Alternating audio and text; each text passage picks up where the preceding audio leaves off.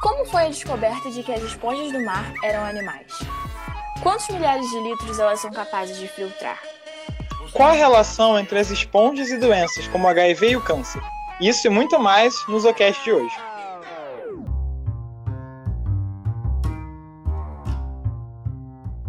Oi, gente, eu sou a Laura. E eu sou o Juan. E hoje a gente está aqui com mais um episódio de, do Zoocast. E hoje a gente trouxe um professor para falar um pouco do assunto que a gente vai trabalhar hoje. Pode se apresentar para a gente, professor. Olá a todos e todas. Antes de tudo, queria agradecer o convite para a participação do Zoocast. É um prazer estar aqui com vocês. Bem, meu nome é André, eu sou professor recém-chegado da área de zoologia do Departamento de Biologia Animal do ICBS da Rural. Eu entrei na UFR-RJ em janeiro de 2020, só que antes disso eu desenvolvi toda a minha carreira acadêmica na UFRJ. Lá eu fiz a minha graduação, que foi um bacharelado em zoologia, um mestrado em zoologia, que foi no Museu Nacional, um doutorado, pós-doutorado. E antes de entrar na Rural, eu fui professor substituto também do Departamento de Zoologia do Instituto de Biologia da UFRJ.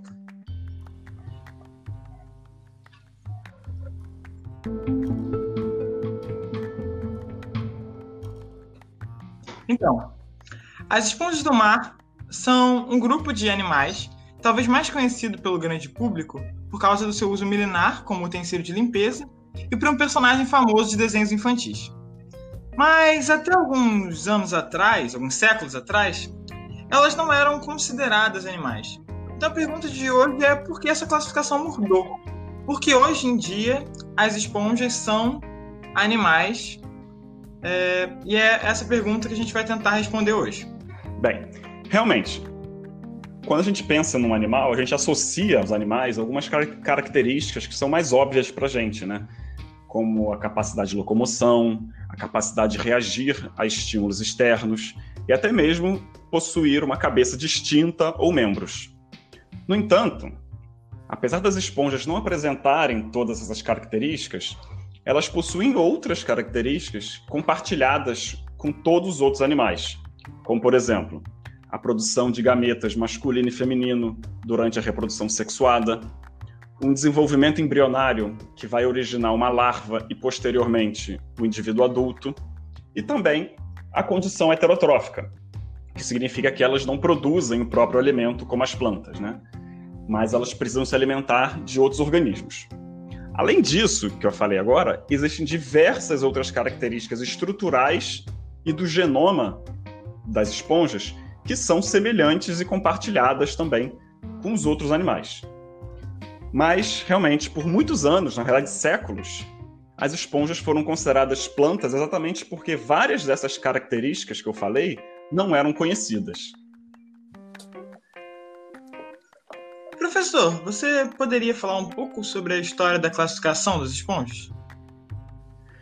Então, esse é um assunto bem antigo. A condição animal das esponjas é um dos assuntos mais discutidos na história da espongologia. Isso, na verdade, a gente consegue voltar a mais de dois mil anos atrás. Na Grécia Antiga, por exemplo, Aristóteles incluiu as esponjas num, num dos seus livros mais famosos, que chamava Da História dos Animais. Ele considerava que elas possuíam uma condição ambígua, ou seja, que elas possuíam algumas características animais. Ele citou, por exemplo, a resistência do corpo e a capacidade de algumas espécies responder a estímulos, e possuíam também outras características vegetais. Na opinião dele, o fato delas não se locomoverem. E essa noção de natureza ambígua das esponjas permaneceu por muito tempo. No século XVIII, Linneu, o pai da taxonomia zoológica, posicionou as esponjas junto aos vegetais, por exemplo.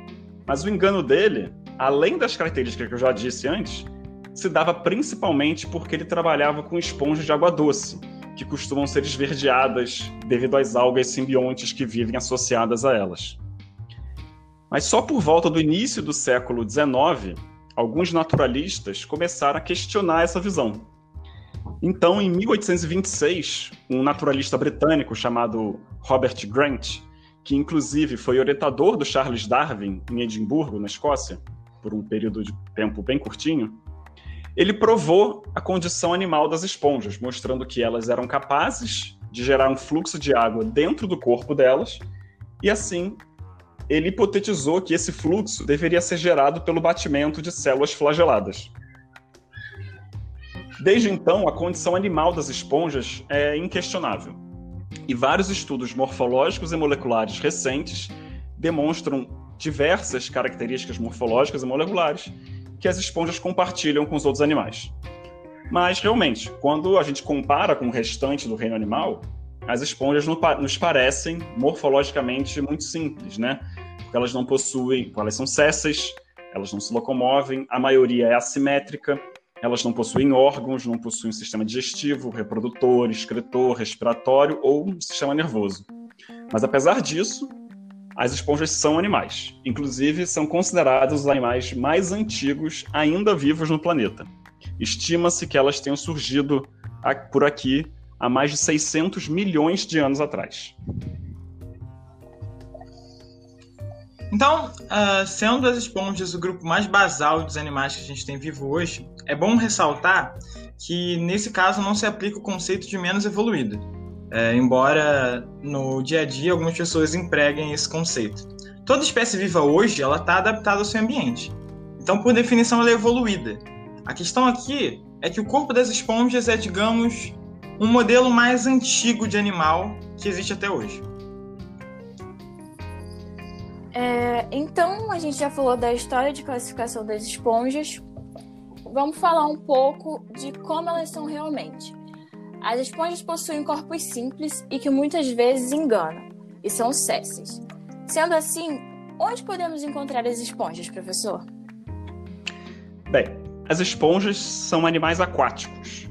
Né? Nós podemos encontrar elas em praticamente todos os ambientes marinhos e de água doce do mundo em todas as latitudes e altitudes que você possa imaginar. A gente encontra ela desde a zona entre marés, no costão rochoso de uma praia, nos recifes de corais, até zonas abissais, com mais de 8 mil metros de profundidade. E também elas podem ser encontradas em rios, lagos, lagoas, manguezais, inclusive em lagos de altitude, como por exemplo o Lago Titicaca, que é um, o lago mais alto do mundo e tem muita esponja lá. É, e como elas se alimentam? Bem, como eu já falei, as esponjas são animais césseis, né? Elas vivem aderidas ao substrato e não se locomovem. E elas são, e as esponjas são animais filtradores também. Isso quer dizer que elas obtêm o seu alimento a partir da filtração da água ao seu redor. Inclusive, essa capacidade de filtração é imensa, elas têm uma capacidade de filtração incrível. Um quilo de esponja pode filtrar cerca de 24 mil litros de água por dia. Só para vocês terem uma ideia. Elas realizam essa filtração através de umas células flageladas chamadas de coanócitos. Esses coanócitos, eles revestem um sistema interno de canais e câmaras dentro da esponja, né? E esse sistema é conhecido como sistema aquífero. Então, é com o batimento dos flagelos dos coanócitos é gerado um fluxo de água unidirecional através do sistema aquífero das esponjas. E a água entra então pelos poros externos, né, na superfície externa do corpo do animal, passa pelo sistema aquífero e sai pela abertura que nós chamamos de ósculo. Inclusive, porífera, o nome do filo, é, significa portador de poros em grego, né, se referindo exatamente aos poros na superfície externa do corpo do animal. Então, é dessa forma que as esponjas realizam a filtração e os coanócitos capturam o alimento que está presente na água, que é principalmente bactérias e matéria orgânica. E o sistema aquífero também é vital para diversas outras atividades essenciais das esponjas, como a reprodução e a excreção, por exemplo. E, e é importante ressaltar que é através da larva que ocorre a dispersão. As larvas não são césseis.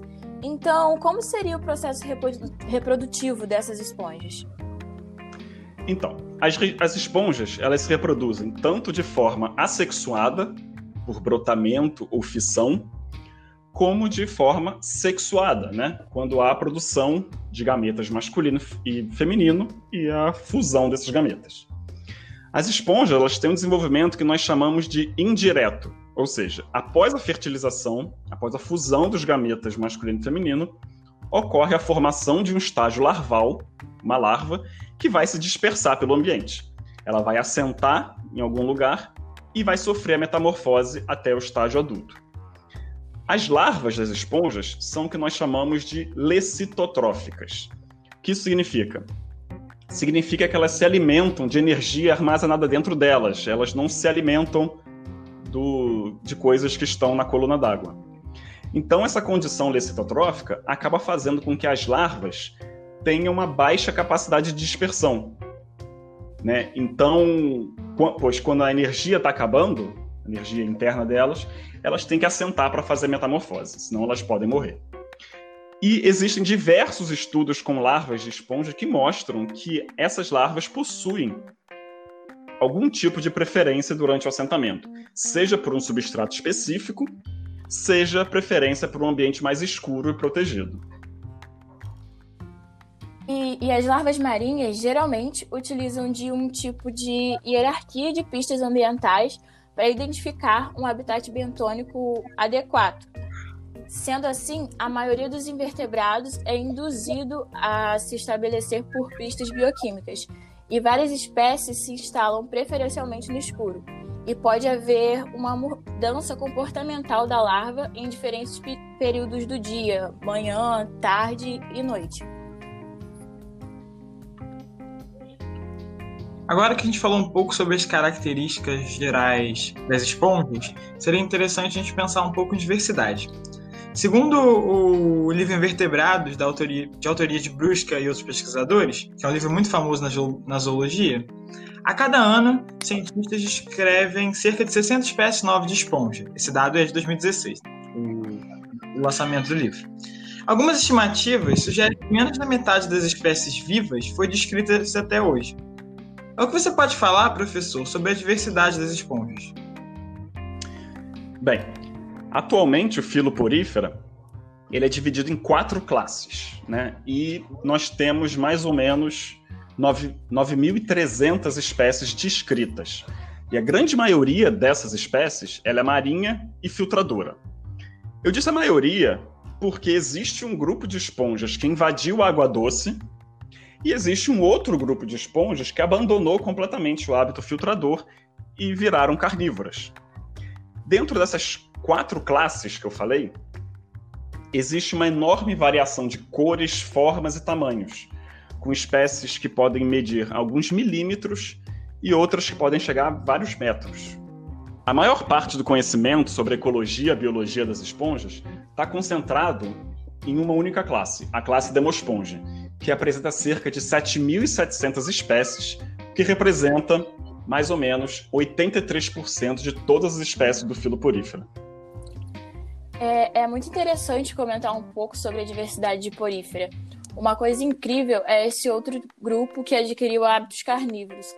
Ao que parece, a espécie é de água profunda e ela consegue capturar uma presa, envolvê-la em uma espécie de membrana e digere a presa inteira. Exatamente. Existe um grupo de esponjas que se especializou no hábito carnívoro. Elas perderam totalmente os coanócitos e o seu sistema aquífero. As esponjas carnívoras estão presentes principalmente em alguns ambientes especiais, como grandes profundidades e cavernas. Elas se alimentam principalmente de pequenos crustáceos que acabam se prendendo em umas estruturas minúsculas que as esponjas possuem, que nós chamamos de espículas. Quando se prendem, a esponja envolve a presa, captura ela e digere esse crustáceo que ela capturou. E o que são essas espículas, professor? Espículas são estruturas minúsculas que compõem o esqueleto interno das esponjas. A maioria das espécies de esponjas possui algum tipo de esqueleto interno para sustentar o seu corpo, né? Seja ele inorgânico, formado pelas espículas, que podem ser de sílica ou de carbonato de cálcio, seja esse esqueleto orgânico, formado por fibras de espongina, que é um tipo de colágeno produzido pelas esponjas. Bem, eu trabalho principalmente com uma das classes do filo, a classe calcária. Essa classe tem cerca de 800 espécies descritas no mundo inteiro, que representa cerca de 8,5% do total de espécies do filo. e elas também ocorrem em diversas profundidades e latitudes dos oceanos. No Brasil, nós conhecemos 75 espécies dessa classe. Mas esses números, tanto do mundo quanto no Brasil, são considerados subestimados, pois existem poucos especialistas em esponjas calcárias e o grupo ainda é muito subamostrado em diversas partes do planeta. As esponjas da classe calcária, elas são exclusivamente marinhas e uma coisa interessante delas é que ela é a única classe do filo porífera que apresenta os componentes inorgânicos do seu esqueleto, as espículas, feitas de carbonato de cálcio, que é o mesmo material que os corais e os moluscos usam para fazer seus esqueletos e conchas, por exemplo. É, então, agora que a gente já falou sobre a história de porífera, um pouco da diversidade e como elas se alimentam e tudo mais, a gente pode falar um pouco das relações ecológicas que ocorrem envolvendo esponjas. As esponjas contribuem com uma grande quantidade de interações ecológicas. São utilizadas como substrato de fixação e ou abrigo por outros animais. Sem contar que, por possuírem capacidade filtradora, estes organismos são bioindicadores da qualidade da água, sendo inclusive bastante solicitados em trabalhos de monitoramento ambiental. Exatamente. As esponjas têm uma participação muito diversa e importante no ambiente marinho. Elas participam, por exemplo, dos ciclos de carbono, nitrogênio, reciclando e disponibilizando esses elementos para outros organismos. Além disso, elas transformam a matéria orgânica dissolvida em matéria orgânica particulada, que acaba sendo disponibilizada como alimento para diversos outros animais de níveis tróficos acima delas. As esponjas também estabelecem diversos tipos de interações ecológicas com, com outros organismos marinhos. Por exemplo, elas servem de alimento para uma enorme diversidade de animais, tanto vertebrados como peixes e tartarugas, como invertebrados, como moluscos e equinodermos. E elas são conhecidas como hotéis vivos, pois servem de substrato, abrigo e berçário para vários animais. E assim, elas contribuem para uma maior complexidade e diversidade local. E como você disse, elas podem ser utilizadas em trabalhos de monitoramento ambiental, pois algumas espécies podem ser muito sensíveis ou muito tolerantes a diversas alterações no ambiente causado por humanos, por exemplo.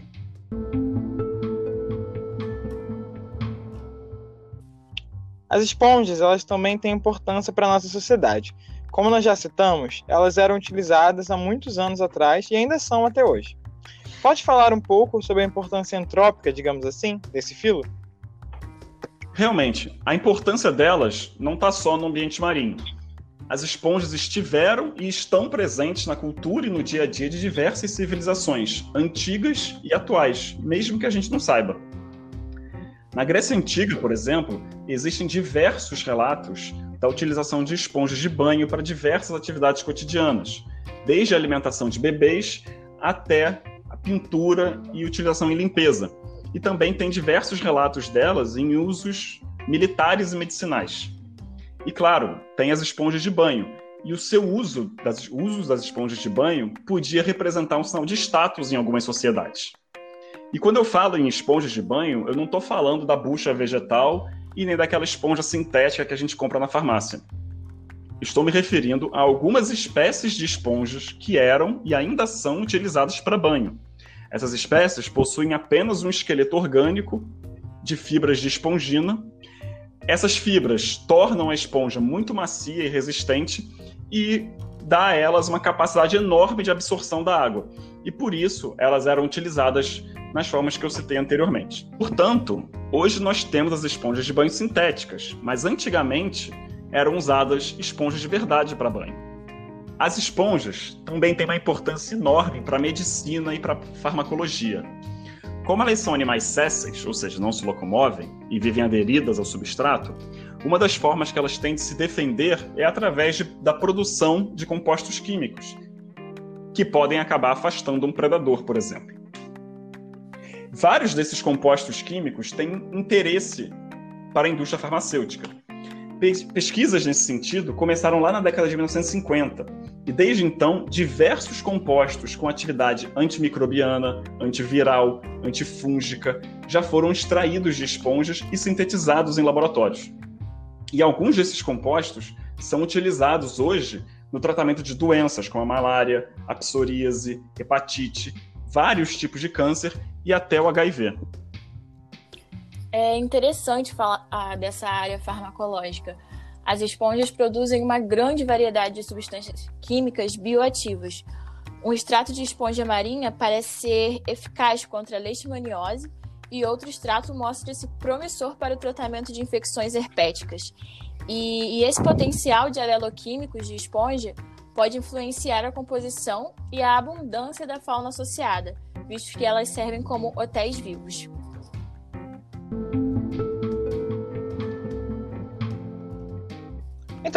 Como vocês, nossos ouvintes, sabem, esse podcast ele pertence ao Museu de Zoologia da Rural.